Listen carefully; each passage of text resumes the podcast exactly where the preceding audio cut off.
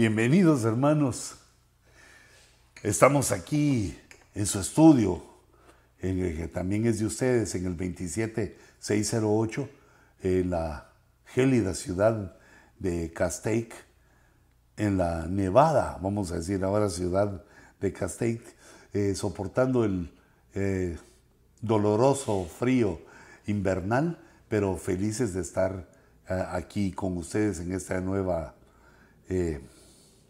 emisión del Ojo Rojo. es que nos quedamos pendientes, se me extendió el programa anterior y, quería hacer una continuación de la ciencia, la verdad y la Biblia.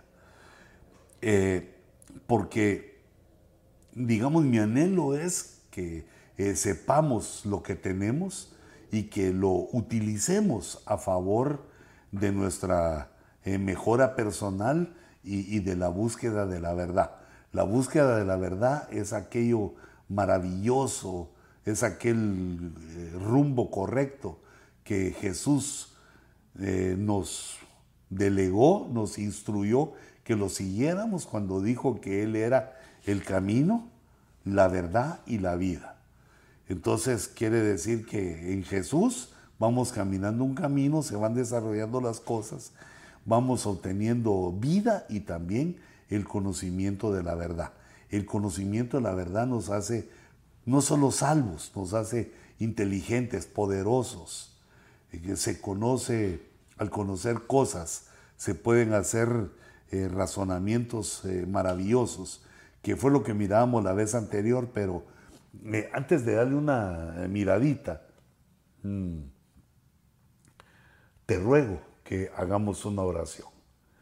Padre, Señor, envíanos tu luz, envíanos, Señor, tu espíritu. Nosotros hablamos, Señor, en tu nombre. Invocamos el nombre de Jesús para que seamos hallados eh, grato, Señor, ante tu presencia. Te rogamos, Padre Celestial, que envíes tu Espíritu Santo para que todos aquellos que estén en contacto con el ojo rojo tengamos una unción de parte tuya, una unción, un aceite, una llenura de tu Espíritu, para que el conocimiento que nos des pueda ser dirigido de forma correcta. Señor, quita todo tropiezo, todo error, toda mentira diabólica, Señor, que alumbre tu luz y que como tus discípulos, Señor Jesús, podamos conocer tu palabra e inquirir en ella. Así lo creemos y así lo recibimos en tu glorioso nombre. Amén. Eh, hermanos, si me acompañan ustedes a la pantalla, yo les había estado hablando de las herramientas mentales del método científico que son utilizadas también o deberían ser utilizadas por nosotros. Bueno, tienen esas palabras para ir entendiendo más o menos de qué se trata, eh, pues sin llegar a ser a sentirnos filósofos o, científicos, sino para aplicar los conceptos a nuestra mente, a nuestro entendimiento y buscar la verdad, buscar la verdad de una manera eh, recta, sin engaño y sin mentira.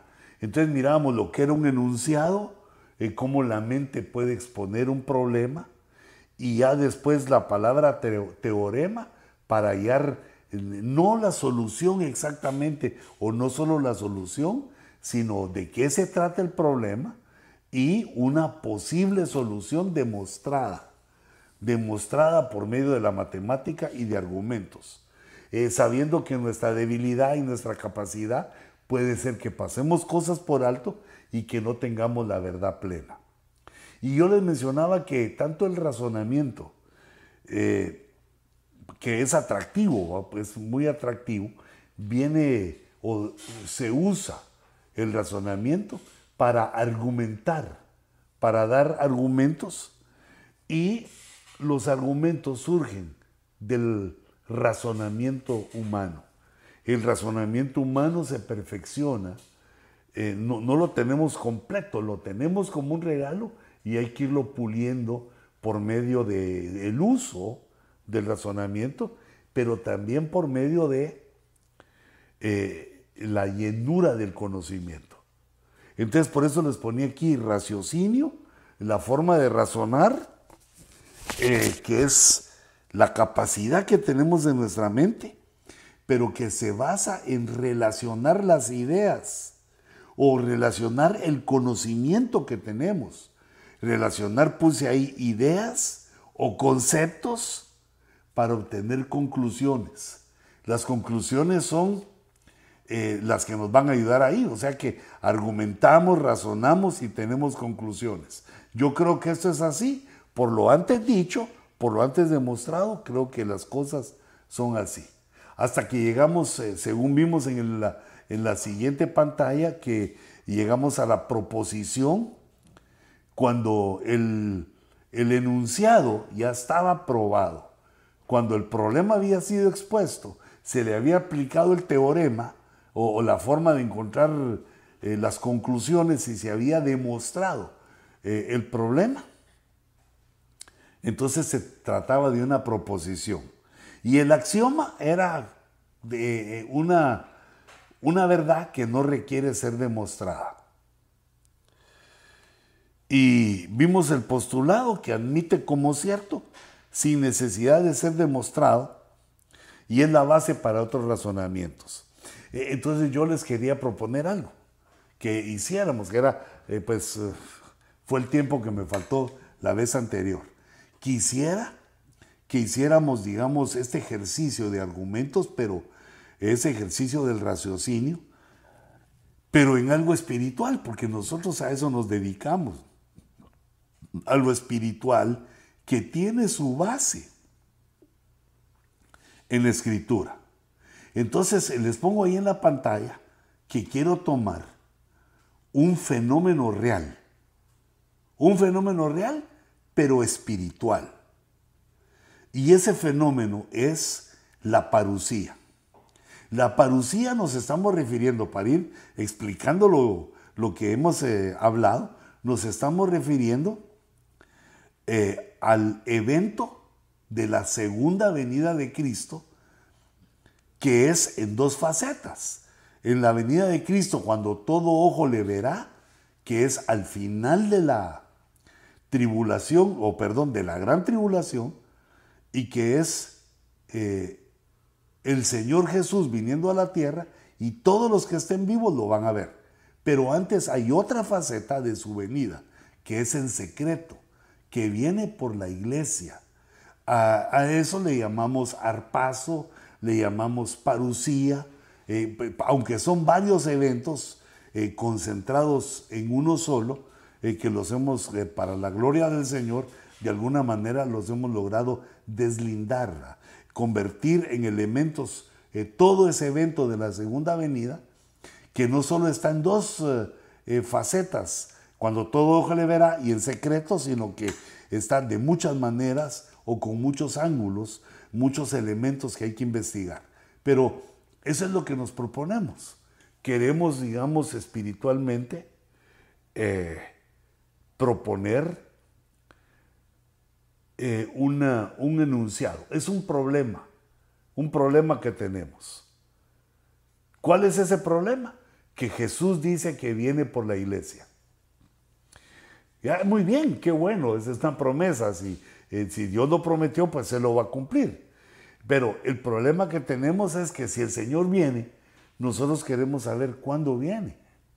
Y ya vimos por quiénes viene, viene por toda la iglesia, y lo podemos leer en la escritura, por quiénes viene, eh, y otra serie, qué cosas van a pasar en su venida. Pero nosotros queremos saber, eh, por así decirlo, queremos saber cuándo viene el Señor, la fecha, que está señalizada o que está dada en señales, pero queremos decir esto, es que es una de las curiosidades y una de las cosas en las cuales se han dedicado muchos y han fallado. Hemos fallado todos, todos los que nos hemos atrevido, eh, eh, digamos, en ese sentido, y, castigados, enojados, con los demás enojados porque eh, no, no se ha atinado, se ha dicho ya de muchas fechas, hasta demasiadas. Pero el problema sigue, porque el problema es que el Señor dijo que venía y entonces eso se va a cumplir. ese no es el problema, pues para nosotros, porque otros ni creen eso. Lo ven en la Biblia y no lo creen, pero digamos para nosotros, sabemos que eso es una verdad, lo dice la Escritura. Eso no necesita eh, demostración, es una proposición. ¿Por qué no necesita demostración? Porque Jesús lo dijo y Jesús es Dios y, Dios no, no miente. Estamos ahí. Entonces ahora resulta que se lanza una hipótesis, una hipótesis basada en Mateo 24, 36. E, esa hipótesis, eh, si me permiten, voy a hacer un ladito de esto, te lo voy a enseñar. Eh, déjame la pantalla. Ahí está. Mateo 24, 36 dice, pero de aquel día y hora nadie sabe. Eh, nosotros a veces lo decimos como el día y la hora nadie lo sabe, como que fuera otra, eh, otra versión, otra versión. El día y la hora nadie lo sabe. Mm, estamos hablando de la parucía. El día y la hora nadie la sabe. Ni siquiera los ángeles ni siquiera los ángeles del cielo. Eh, este conocimiento que también los ángeles, que son una creación superior a nosotros, el hecho que ellos también lo ignoren, pues nos apachurra más en el, en el entender que nadie lo sabe. Aquel día y la hora nadie lo sabe. Y otro, más duro, otro masazo todavía más dura, es que ni el Hijo lo sabe, sino que solo el Padre. Es un secreto del Padre y entonces nadie lo sabe. Y como nosotros teníamos el problema, nuestro problema es que, vamos a ver, si me regresas a la pantalla, que queremos saber cuándo viene el Señor en la parucía, pero resulta que Nadie sabe, dice Mateo 24, 36. Entonces aquí aparece otra palabra. Al leer Mateo 24, 36, se hace una hipótesis.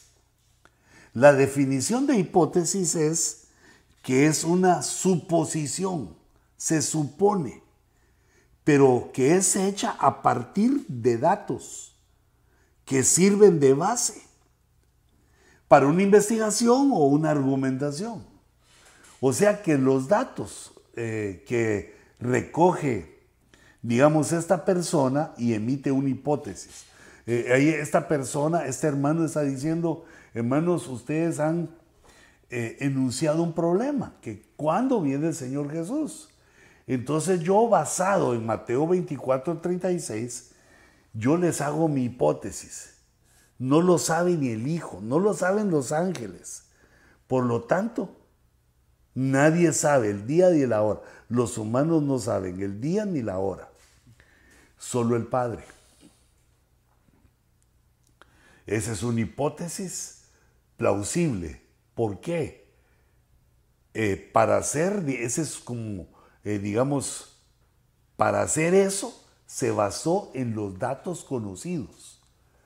Tenía una serie de datos que encontró en Mateo 24, 36, donde es un capítulo escatológico eh, que habla de, la venida del Señor, pero encontró este dato y entonces en base a ese dato se dice, se dice, nadie sabe.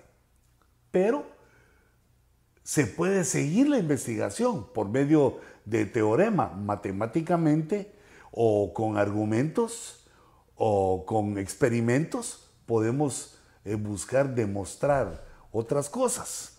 Entonces, por ejemplo, vemos lo que está escrito eh, en Hechos 1.7. Pero eh, el punto que te quería señalar aquí es que cuando los datos son incompletos, entonces el argumento, el raciocinio que se usa también es incompleto y es una forma de error. Es una forma de error, pero ¿qué, ¿a qué viene el error? Si se basó, eh, digamos, los argumentos se basaron en la verdad de la palabra. Sí, pero los datos son incompletos. La palabra no solo dice eso del, del arrebatamiento. Pueden haber otros datos que aporten, que alumbren y que nos den una solución al problema que, estamos examinando de si podemos saber el día y la hora, utilizando, eh, digamos, como dijimos, la matemática, pero sobre todo el intelecto, buscando la argumentación, argumentar de acuerdo a los versículos que encontramos en la Biblia. Entonces, en cuanto al Mateo, en cuanto a Mateo 24, 36, eh, si me permiten, me, regreso aquí a la Biblia. Eh, vemos que está construido, digamos, los verbos, ese mensaje que nos manda el Señor, está construido, eh, digamos, en presente. Digamos, el día y la hora nadie la sabe. En ese momento histórico, e, ese sabe, ese tiempo presente, es como que detuviera el tiempo ahí. pero de aquel día y hora nadie sabe. Nadie sabe en ese momento. Y eso podríamos decir, si nadie sabe hasta ahorita, pues tampoco nadie supo. Pero no indica que nadie sabrá. Entonces, ni siquiera los ángeles del cielo es posible que esos todavía no lo sepan y en ese momento no lo sabían. Pero donde nos da la luz es cuando habla del Hijo. El Hijo de Dios es Dios, es Jesucristo. Entonces, es imposible que Dios desconozca algo. La definición de Dios es que lo puede todo, lo sabe todo, es Dios. Entonces, el Hijo en la Escritura se demuestra con argumentos infalibles que es Dios. El Hijo es Dios, Jesús es Dios y nos lo va demostrando que Dios es uno, se empieza a manifestar como el verbo encarnado, eh, perdón, como el verbo, luego el verbo encarnado, nace Jesús, hace la obra y por medio de la resurrección llega a ser eh, proclamado el Hijo de Dios. Eh, es decir, que es durante siglos, durante mucho tiempo, va desarrollando la manifestación del verbo hasta ser el Hijo. Y entonces el Hijo, en el momento que se está escribiendo esto, que lo está diciendo Mateo, el Hijo eh, está en la carne, el Hijo está encarnado. Pues no, no, en la carne dije mal, no lo vayas a entender mal, por favor está encarnado y él mismo, según Filipenses capítulo 2, está anonadado, está como humano, está recobrando eh, su memoria, pero está humillado. Él mismo lo decidió y él lo quiso hacer así para salvarnos. Pero en ese momento entonces eh, le falta el conocimiento porque se hizo hombre. Entonces en ese momento el hijo no lo sabe pero actualmente ahora sí ya lo sabe. Desde que resucitó, le devolvieron eh, toda, le tomó de nuevo todo su divino poder y es Dios eterno a la diestra del Padre. Entonces ahora ya lo sabe, ya no solo el Padre. Debemos entender entonces que ahí hay, eh, digamos, algo más que debemos entender a la aseveración de que el día y la hora nadie la sabe hay algo más que entender, los verbos, que hay un pasado, que hay un presente y hay un futuro. Nosotros estamos en el futuro de cuando fue dicho ese argumento, perdón, de cuando fue dicho esa verdad. Entonces ahora al argumentar nosotros, al razonar, buscamos en esos detalles que lo hacen grande, que hacen grande la explicación y nos dice que eso fue en un presente eh, anterior, que ahora ya para nosotros es pasado y que en nuestro presente el Hijo ya lo sabe. Por lo menos ahí ya no está totalmente. Tal vez los ángeles del cielo aún no lo sepan. Y el hombre tampoco. Pero entonces entramos al otro, eh, según, vamos a ver, eh, no, no, no, no es aquí, es aquí en Hechos 1.17. Hechos 1.17. Eh, ay, no, lo puse mal, lo busqué mal. Perdón, entonces me, me regreso un poquito. Creo que es 7 y yo vi 17. Desde el 6 voy a leer, si me pones en la pantalla. Sí, le puse un uno más. Es que todavía miro un poco borroso, pero no, no me, me equivoqué, ¿va? pero miro un poco borroso con el ojo izquierdo. Dice, entonces los que estaban reunidos, dice el verso 6, los que estaban reunidos le preguntaban, diciendo, Señor, le estaban preguntando a Jesús, ¿restaurarás en este tiempo el reino de Israel? Estaban diciendo, le estaban preguntando cosas escatológicas del futuro. Y Jesús les dijo, Él les dijo, no os corresponde a vosotros saber los tiempos ni las épocas que el Padre ha fijado con su propia autoridad. Eh, esto corresponde también a lo que estábamos leyendo en Mateo 24, porque ahí decía que solo el Padre lo sabe. Eh, en ese momento específico solo el Padre lo sabe. Y entonces aquí se aumenta eh, en el conocimiento eh, nuestro, en el conocimiento o en la investigación que estamos haciendo acerca de ese enunciado, de ese problema que estamos desarrollando. Y es que el Padre ha fijado los tiempos y las épocas ya son dos cosas. Él fue el que fijó los tiempos y las épocas y por eso es que Él sabe cuándo es la venida, la venida secreta del Señor. Eh, estamos en eso, pero el principio del verso dice, no os corresponde a vosotros. El verso 7.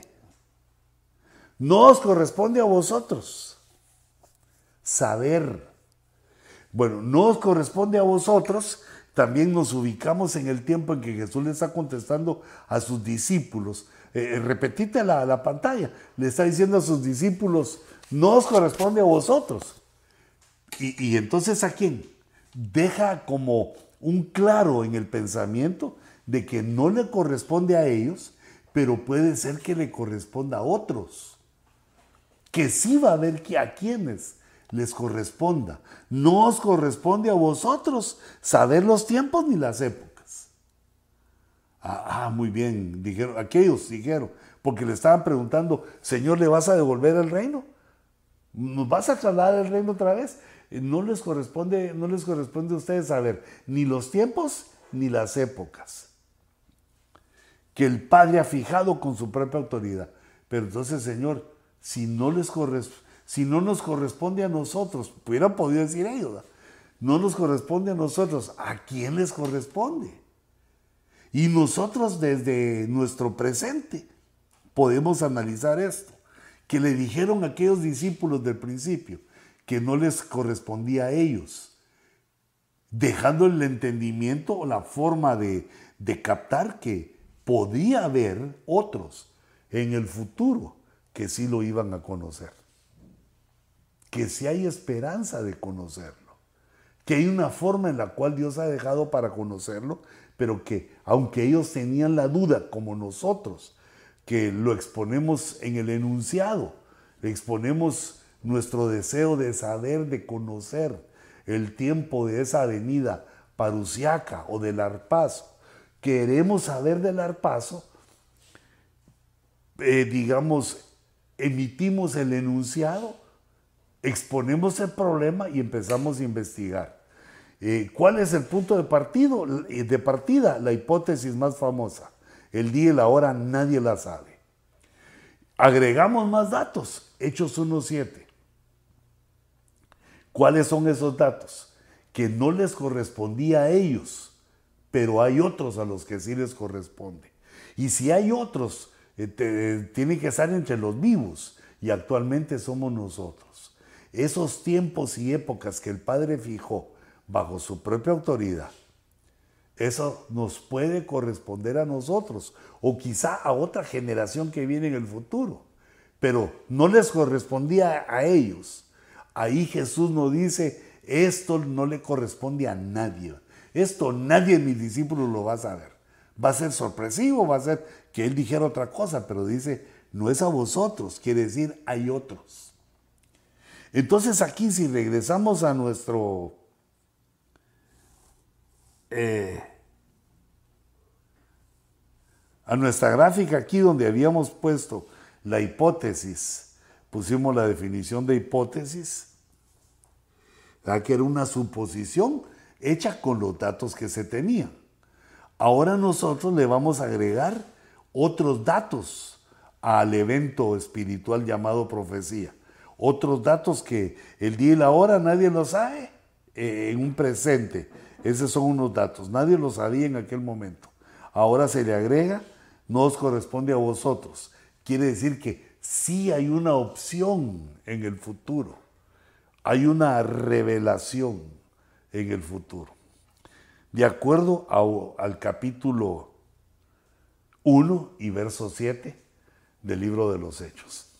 Ahora, eh, hay un problema, que la Biblia dice que hay cristianos que están dormidos y otros que están despiertos. Pero estar dormido no se refiere a las horas en las que conciliamos el sueño por la noche, sino que ese es un sueño que provoca una inconsciencia.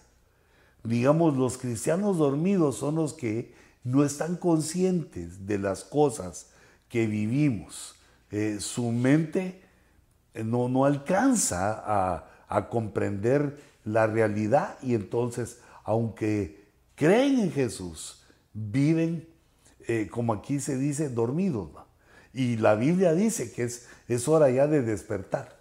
Esa dormición a la que se refiere es que, digamos, se cree en Cristo, pero no, no se busca de Dios. Se cree en Cristo, pero las personas están en su casa. Y cuando uno encuentra la existencia de Dios, cuando ya es un hecho que Dios existe, has tenido una, una comunión, una experiencia con Dios, eh, es imposible que no lo querrás buscar en todo momento, eh, oponiéndose al sueño, al desvelo, al cansancio. Surge un anhelo de búsqueda de Dios y que pues nosotros le llamamos avivamiento, en el cual gloria a Dios que estamos y Señor que crezca, no permitas que, no permitas que se, eh, se esfume, que se vaya. Entonces, hay cristianos que eh, procuran o parecieran ser parte de la fe, pero no actúan, están dormidos. Dormidos quiere decir desmayado, inconsciente, no ayuda, descansando, en relax. Pero los despiertos, dice la escritura, te dice, vamos a ver, primera epístola a los tesalonicenses, es una de las que Pablo escribió, capítulo 5. Dice, ahora bien, eso es para nosotros, ¿va? Porque dice, ahora bien, hermanos, vosotros, hermanos, con respecto a los tiempos y a las épocas, que son las que vimos en hechos que están bajo, eh, solamente bajo la autoridad del Padre, pero ahora dice, con respecto a los tiempos y a las épocas, no tenéis necesidad de que se os escriba nada. No tenéis necesidad de que se os escriba nada, pero si no lo sabemos. Y yo le diría, no, no, perdón, eh, apóstol, sí, tenemos una gran necesidad, escríbanos. Eh, fíjate, ¿cómo lo ubica aquí? con respecto a los tiempos y a las épocas, no tenéis necesidad de que os escriba. E, el siguiente verso, en el verso 2 dice, pues vosotros mismos sabéis perfectamente, no es un conocimiento eh, a media, sino vosotros sabéis perfectamente que el día del Señor vendrá así como un ladrón en la noche. Eh, esto nos da otro conocimiento acerca de la parucía, porque ya sabíamos que el día y la hora nadie lo sabe, pues no, nadie lo sabe en el momento, en el presente que se está viviendo. Luego sabemos que lo segundo no os corresponde a vosotros, dijo el Señor a sus discípulos, que van a existir otros que sí les corresponda. Y la tercera, aquí en 2 Tesalonicenses capítulo 5, que somos nosotros, los que estamos leyendo, los cristianos que estamos leyendo esos versículos en cualquier eh, momento y se nos es revelado. Lee conmigo otra vez el verso 2 para que eh, pues no sea lo que yo digo, sino que lo que estamos leyendo. Pues vosotros mismos, ¿quiénes son esos vosotros? Nosotros. Vosotros mismos sabéis perfectamente que el día del Señor, que la parucía, el arpazo, vendrá. Sí, Señor, eso ya lo sabemos. Pero ahora tenemos que saber que vendrá como ladrón en la noche. ¿Cómo es un ladrón en la noche? Fíjate la comparación porque está hablando de Cristo, que es Dios, cumpliendo su promesa de venir a la tierra. Y en esta figura que propone aquí el apóstol Pablo, dice que él va a venir como ladrón, es decir, Jesús en actitud de ladrón. Pero el ladrón tiene varias facetas, digamos, podría ser el ladrón en la cárcel, no, ahí no se aplica para Jesús. Eh, digamos, el ladrón contando lo que se robó, no, ahí no se aplica Jesús. El ladrón de día, disfrazado como cualquier persona, no, ahí no se aplica Jesús. ¿Cómo se aplica Jesús? Ah, en las estrategias que tiene un ladrón en la noche. ¿Cómo se comporta? Con sigilo. Penetra en las casas donde, donde va a robar sin que los que moran ahí lo sepan porque es el momento de dormir. Los dormidos no van a saber que Jesús vino porque pues estaban durmiendo. Y como el ladrón viene de noche y como Jesús toma esa sombra para decir, así voy a venir yo como ladrón, ladrón, no es que él sea ladrón, sino eh, haciendo la comparación, el ladrón viene cuando están dormidos los dormidos. Y dijimos que el cristiano dormido es el que no tiene eh, la conciencia de lo que está viviendo y vive sin, eh, digamos, sin problemas, sin buscar, sin tomar en serio la manifestación y la revelación que Dios le dio. Señor, ayúdanos para no caer en ese error. Entonces el ladrón en la noche tiene la característica que llega cuando los que están dormidos no lo sienten. Y entonces eso quiere decir que no todos van a saber de la venida del Señor, sino eh, a vosotros no os corresponde. Y entonces, ¿a quién le corresponde? A, a, los que no estén dormidos. Y quienes no van a saber de la venida del Señor, los que estén dormidos, porque Él viene como ladrón en la noche. Y el ladrón en la noche, los dormidos, ni lo saben. Cuando despiertan, es que se dan cuenta que la casa se las vaciaron el carro se lo llevaron. Pero ¿y por qué no supieron? Porque estaban dormidos. Los cristianos dormidos no van a saber de estas cosas, sino hasta que haya ocurrido. Cabal como el ladrón en la noche. Vino el Señor y no se dieron cuenta. Hasta que después que había venido, lo notaron. Ah, vino el Señor. Y, y esto es porque a la venida del Señor, cuando se cumpla el paso, toda la iglesia, hasta los dormidos, van a ser llevados al tribunal de Cristo. Y entonces ahí prácticamente se va a acabar lo dormido, al darse cuenta que estamos ante el tribunal de Cristo y hay que dar cuenta de lo que hicimos, de lo que creímos, de nuestras decisiones y comportamientos. Ayúdanos, Señor, en el nombre de Jesús. Entonces vemos cómo aquí se le agrega una nueva, eh, digamos, un nuevo dato que nos hace ir pensando, eh, digamos, de una manera más profunda. Ya no solo como la hipótesis que supuso, basado en Mateo 24, 36, que el día y la hora nadie la sabe. Ahora ya tenemos eh, el no os corresponde a vosotros. Otro dato, eh, tenemos también el de los dormidos, eh, el dato de los dormidos y que nosotros, según 1 Tesalonicenses 5.2, nosotros sabemos perfectamente ese detalle, que el Señor viene como ladrón en la noche. Y habíamos leído también el verso 1, que está aquí al final, donde dice, ahora bien hermanos, con respecto a los tiempos y a las épocas, no tenéis necesidad que os escriba nada.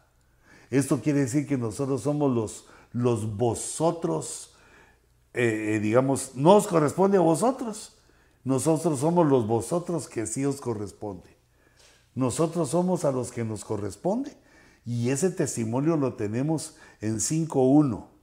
Con respecto a los tiempos y a las épocas, no tenéis necesidad de que os escriba nada.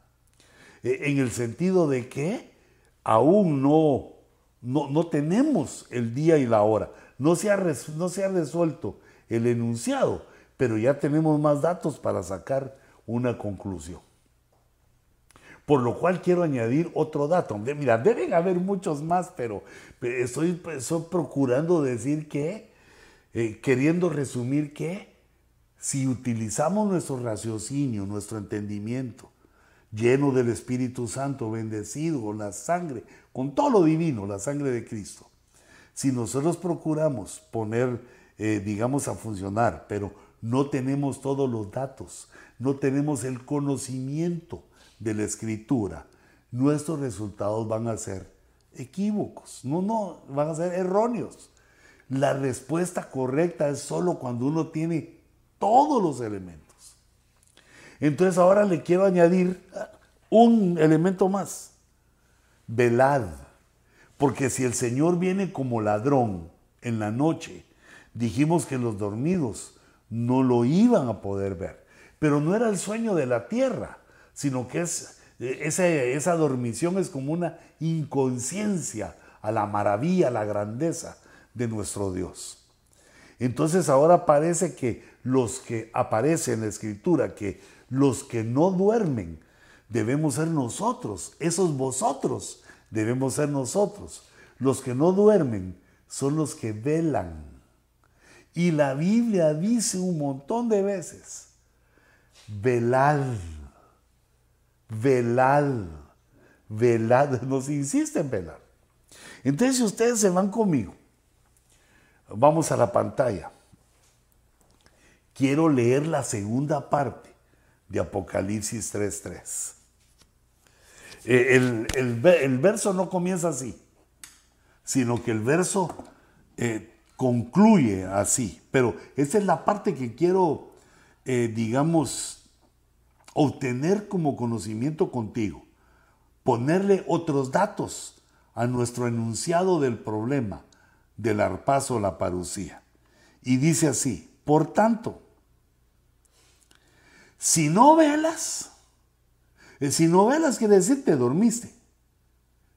Otra vez, no el sueño de la noche, sino eh, viviste como cristiano inconsciente, sin meterte a buscar las maravillas de Dios. Despierta, Señor, en el nombre de Jesús. Despierta a tu pueblo y, danos el crecimiento, engrandécenos. Si no velas, vendré como ladrón. E, eso está, eh, digamos, respaldando, completando lo que dice 1 Tesalonicenses 5, 5.2. Dice, eh, el día del Señor vendrá como ladrón en la noche. Pero en el Apocalipsis 3.3 dice, si no velas, vendré como ladrón. ¿Quiénes son los que están dormidos ahí? Los que no velan. Y no sabrás a qué hora vendré sobre ti. No sabrás, eso nos regresa a Mateo 24.36. No sabrás el día ni la hora si no velas, vendré como ladrón. Y entonces aquí eh, agregamos eh, del conocimiento con nuestro raciocinio esta enseñanza apostólica.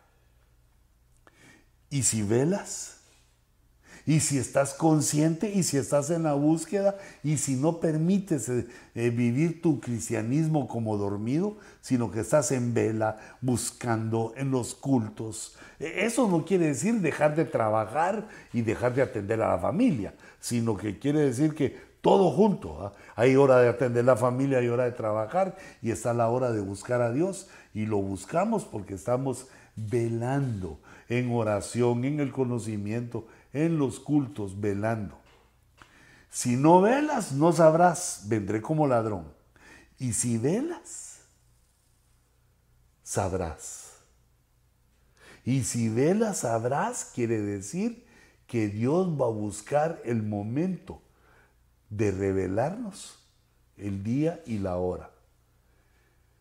En este momento actual, en el momento en que emitimos eh, este programa, no lo sabemos. Pero vemos aquí cómo estamos obteniendo los datos de la escritura, el conocimiento de la escritura para ir, para ir afinando nuestro argumento. Y ahorita eh, llegamos eh, en, estas, en estos versos que hemos tocado, llegamos a la conclusión de que los que velan, los cristianos despiertos, los que están velando en lo espiritual, sabrán el día y la hora. Y dice 1 Tesalonicenses 5:4, ese verso que no leímos, dice, mas vosotros hermanos, no estáis en tinieblas, no estáis dormidos, para que el día del arpazo, el día de la venida, os sorprenda como ladrón. Vosotros no estáis en tinieblas, porque el ladrón viene en las tinieblas de la noche. Vosotros estáis en la luz. Esos vosotros somos nosotros, a los cuales Dios nos promete que así como a los apóstoles del principio eh, no les dio el conocimiento, no les correspondía el conocimiento del día y la hora, pero les dio poder. Y nosotros como ministros del último tiempo, eh, el poder escasea, el poder, somos la iglesia de poco poder, pero de conocimiento, de conocimiento. Pero Señor, por favor, danos ese poder, que haya milagros y maravillas. Pero eh, ese estudio y esos descubrimientos de dos mil años eh, en el Nuevo Testamento, en la Biblia, nos da, eh, digamos, este fruto, velad. Hermanos, estad atentos a la venida del Señor, porque nos va a revelar el día y la hora. Velemos, estemos conscientes, estemos, digamos, presentes en los servicios, no te quedes en tu casa, anda a los servicios, ayuda a tu pastor, eh, metete en la obra. Claro, para hacer eso tenés que sacrificar muchas cosas, pero si te convertiste a Dios, si tenés un conocimiento, aunque sea limitado, como todos somos limitados, pero digamos un pequeño conocimiento limitado de lo divino, busca ese conocimiento en la escritura, busca crecer en conocimiento porque la venida del Señor está cerca. Y nosotros, y vosotros y yo, sabremos, según la explicación que da 1 Tesalonicenses. Padre, en el nombre de Jesús, por favor, Señor, danos este entendimiento para estar consciente que nuestra vida no sea, Señor, solamente buscar tu conocimiento, sino danos el entendimiento para ponerlo en práctica, para crecer, para engrandecer tu nombre por medio de nuestro trabajo y nuestras decisiones. Yo te bendigo, hermano, te bendigo en el nombre de Jesús. Señor, dale una bendición especial a aquellos que están viendo este programa en cualquier tiempo, en cualquier red social. Yo los bendigo en el nombre de Jesús y te ruego, Señor, que tu paz y tu gracia vengan sobre nosotros con poder. En el nombre de Jesús. Amén.